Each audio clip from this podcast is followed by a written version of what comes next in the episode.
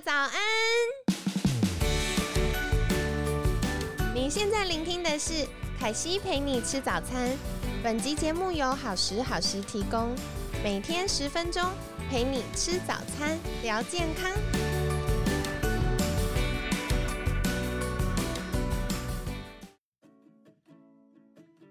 嗨，欢迎来到凯西陪你吃早餐，我是你的健康管理师凯西。今天呢，很开心邀请到凯西的好朋友盘古银法曾小云营运长，小云早安，大家早安。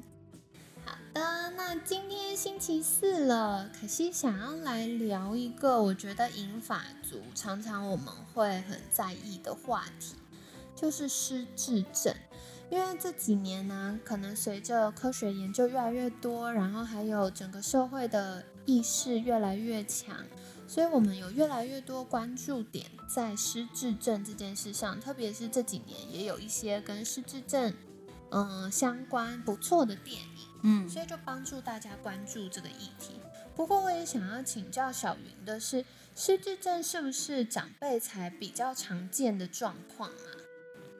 其实失智症，当然以现在的高龄化社会来说，一定是长辈会发生的几率会越来越高，这是一定的。但是其实我们觉得今天反而要抽出来跟大家讨论一个议题，其实是所谓早发型失智症。所谓早发型失智症是简单的概念，大概就是介于三十岁到六十四岁之间就呃确诊失智症。其实。在台湾，我们目前就是一些文献可以找到的最年轻型的实质症是三十六岁。大家听起来哇，好可怕！就是怎么会这样？但是这个人他可能就是有一天突然可能去上班，然后就突然哎。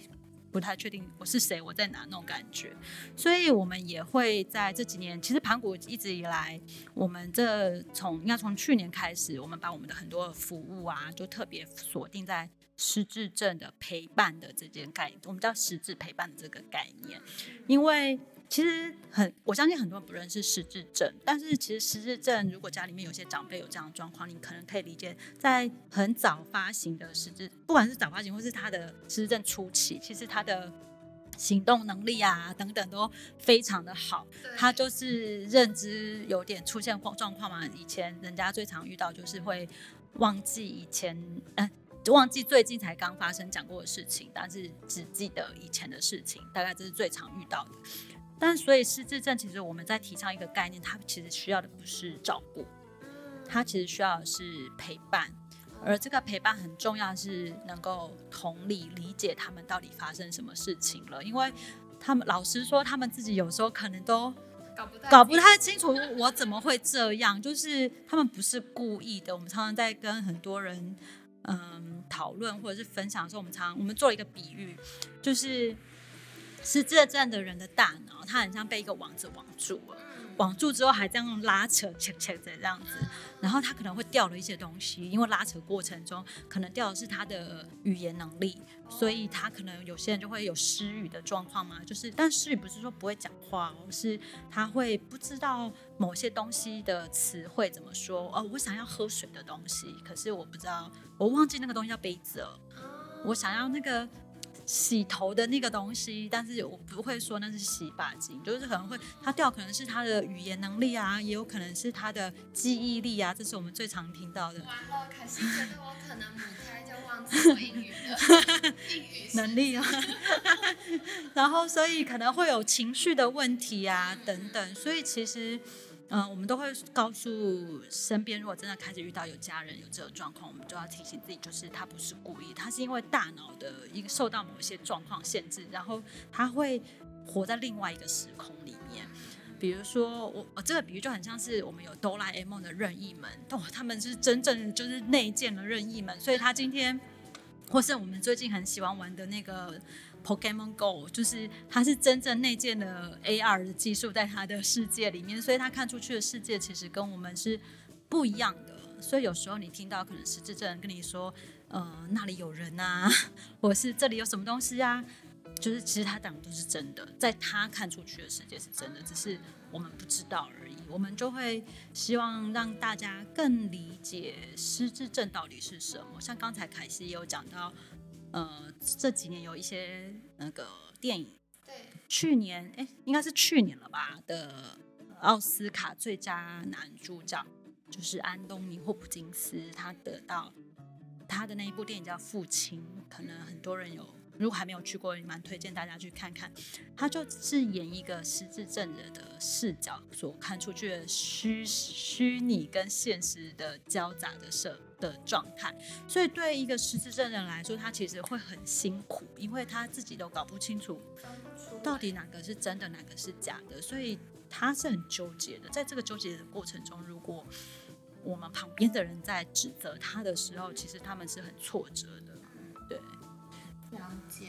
那说回来，刚刚我听到一个是小云提到，我们失智症强调的不是照顾，而是陪伴。可是我觉得这对于我们身边健健康的家人来说，也是一个挑战，因为我们真的很难去分辨说到底他发生了什么事情。那我觉得有时候这个同理心真的是需要设身处地的。经历过之后才会生出来，可是我们也不太可能就说，哎，那我自己也来得一个失智症，因为这又不像感冒。所以，到底有什么样的方法可以帮助我们去同理我们所心爱的家人，他出现早发型失智症的时候，会有哪些状况？然后我们可以怎么样协助他？嗯，呃，其实我觉得蛮有趣，是我们从二零一九年开始，我们从日本引进了一套。失智症的 VR 体验，就是就是透过 VR 眼镜，让你去体体会失智症的感觉是什么。我觉得那真的蛮有趣的。它里面我们的 VR 影片有三个影片，它个别体呃可以体验的一个叫做就是空间感异常。举例，它里面的主题是呃你戴上眼镜之后，你旁边的人请你要下车，就是你搭车到某个地方要下车喽，但是你看出去的是。一个你正在你正站在一个很高的地方，那自然而然你当然不可能下车嘛，因为你跨出去你可能就会掉下去。所以其实那个影片非常短，大概只有一分多钟，但是让我们很深刻去体会到为什么很多失智症的可能是下楼梯，可能是下车，你你请他做这件事情，但是他死都不肯，他甚至还开始骂你，甚至开始有暴力的行为，来自于他所看出去的世界就是。一个他的生命受到威胁的状况，所以他必须，他当然他的那个自我保护机制就会燃起，对，就会有很多。你觉得他很奇怪的行为，但我们今天让你成为那个人的时候，可能真的就我们之前在做体验，就很多人说哇，我赶快就是赶快看看有没有地方可以逃跑啊，或者是我开始骂我旁边的人啊，开始说你是不是要害我，被害妄想症出来。这是我们第一个影片。到第二个影片，其实是它比较缓和，但是它让你所谓失智症者会有所谓的定向感的问题嘛，可能他会认不得人，认不得现在我在哪里之类，就是可能所以很多在新闻报道上你会看到很多失智症的人。人会有迷路的状况，但是让你去感觉那个当下状况的那种不安感是什么？就是你现在突然眼睛一睁开，然后去哎，好像突然觉得很熟悉，但是我不知道这是哪里那种地方的时候的感觉是什么。所以我们其实过程中常也常问人家说：“你觉得这个人有失智症吗？”然后很多的人就说：“我觉得其实他应该没有，因为我也我也很常坐过站或迷路，只是过程中我们让他去体验。当你今天遇到一个很友善帮助你的人，跟一个就是很搞不搞不清楚状况，然后没有帮助你的人的那个当下的那个感受是什么？所以这是我们第二个影片。然后到第三个影片是我们最精彩的影片，就是。”失智症其实是是一种症候群，它有一种其中一种症叫做路易氏体失智症，过去大家比较少听到，但是路易氏体失智症它的其中一个特特性是会有幻视。那在华人社会里面，就会叫做台语叫做跨丢模型啊，或者是在七月半的时候就会看到鬼嘛，或者是很多像之前新闻就说哦，有什么长辈说他看到一个小女孩带着他走到哪里去，结果他就去山上住了三天之类。但很多时候其实他并不是真的就是开了第三只眼，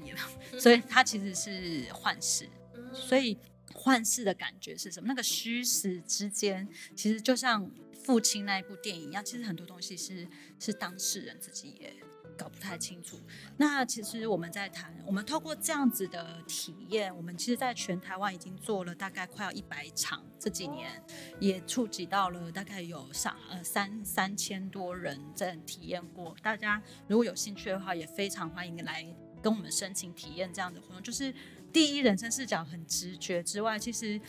延伸出我觉得几个让我印象还蛮深刻，比如说。之前我遇到哦，之前我在台北市联合医院做体验，然后那是我们这个体验刚带进台湾的大概第前两三场体验，然后我就想哇，在医院应该是很多医生啊，虽然他们的对象都是很多民众。然后就有一个男生，一个先生，他就来的时候表情好严肃哦，然后他就走进来，他都不讲话哦，然后我就想说，天哪，他会不会是一位医生想来就是挑战我们？说我看你们在做什么这样，但是其实他就很认真的体验，体验到最后我们都会有一些，因为我们是一个工作坊，会有一些讨论。他最后就娓娓道来，他就说，我是一个家属，我独自照顾我的失智症的父亲已经。大概十几二十年，我很认真，我看了五六十本书，想要去了解我爸爸到底发生什么事情了。可是看了那么多书，我还是不知道。那他的父亲在他来体验的前不久过世了，然后他就说他看到了这个体验，他就来了，他就说：“我好，我我做完体验，我好像终于。”比较知道我爸爸他这么几年来他的他到底经历了什么，因为那真的不是你就是直接告诉我我会知道的事情，所以其实我就觉得很好。包含我们其实这个各个过程中有很多的医师，他们自己除了是医师，他们自己本身也是家属，他们其实专业这些文献他们看的多的是，但是当这个第一人称视角的冲击。出现在他们的眼前的时候，其实我觉得他们已经脱离了那个专业角色，他们真的是进入到那个或许是家人或者是那个角色去，可以去重新思考，就是原来这样的一个症病症，跟他过去的理解可能是不太一样的，他可能必须更专注在这个人的生活本身，而不是。这个病症，因为这个病症其实它目前并没有药物可以治疗，它必须为什么我们刚刚前面在谈失智陪伴，它需要真的是很多的理解跟对待他们的方式，因为其实他们会有呃 BPSD 嘛，行为精神症状来自于呃其实他们太容易被误解，然后所以引发了他们自己已经很纠结在他的状况里面，就外在外加的压力上来，其实会有那些行为精神症状也是可以理。了解，非常感谢小云今天这么仔细跟我们分享。我觉得今天有几个可以特别 highlight 给大家。第一个就是失智症不是只有长辈才有的状况啊，其实早发型的失智症啊，很多就是大概在三十岁到六十四岁这区间被确诊的，就算是早发型失智症。那其实，在台湾最早被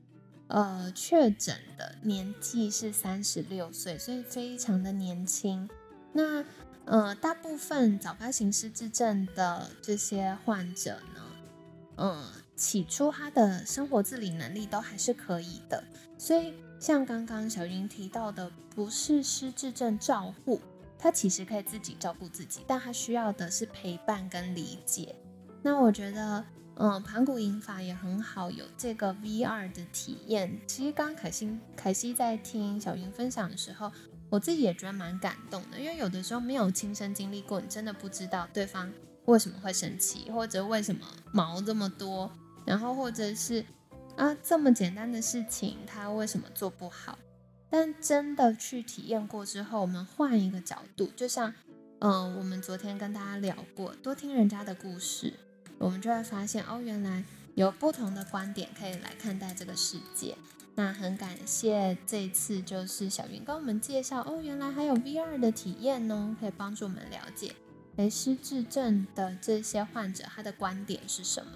那当然，嗯，我觉得失智症它跟脑部有关，所以还是有非常多照顾脑部的一些健康概念，是可以帮助我们在还没有遇到失智症之前。把脑袋照顾好，那就比较不会有这种状况。比如说血糖的控制啊，早睡啊，不要过劳啊，多喝水啊，晒太阳、运动等等。那这都是大家在生活中可以多加留意的。那在节目尾声，一样邀请小云再跟我们介绍一次，如果想要体验看看这个 VR 的这个失智症体验，或者是有其他相关的需求，可以到哪里找到您呢？嗯，如果想要申请失智症 VR 体验，欢迎到我们盘古银法的官方网站，就是您上网搜寻盘古银法、盘古开天的盘古，然后银法族的银法，就可以找到更详细的资讯喽。好的，那凯西一样会把相关链接放在我们文案区，有兴趣的朋友们可以联系体验哦。那也非常欢迎学校或者是呃企业或者是机构做接洽。那今天很感谢盘古银法曾小云营长的分享，每天十分钟，健康好轻松。可惜陪你吃早餐，我们下次见，拜拜，拜拜。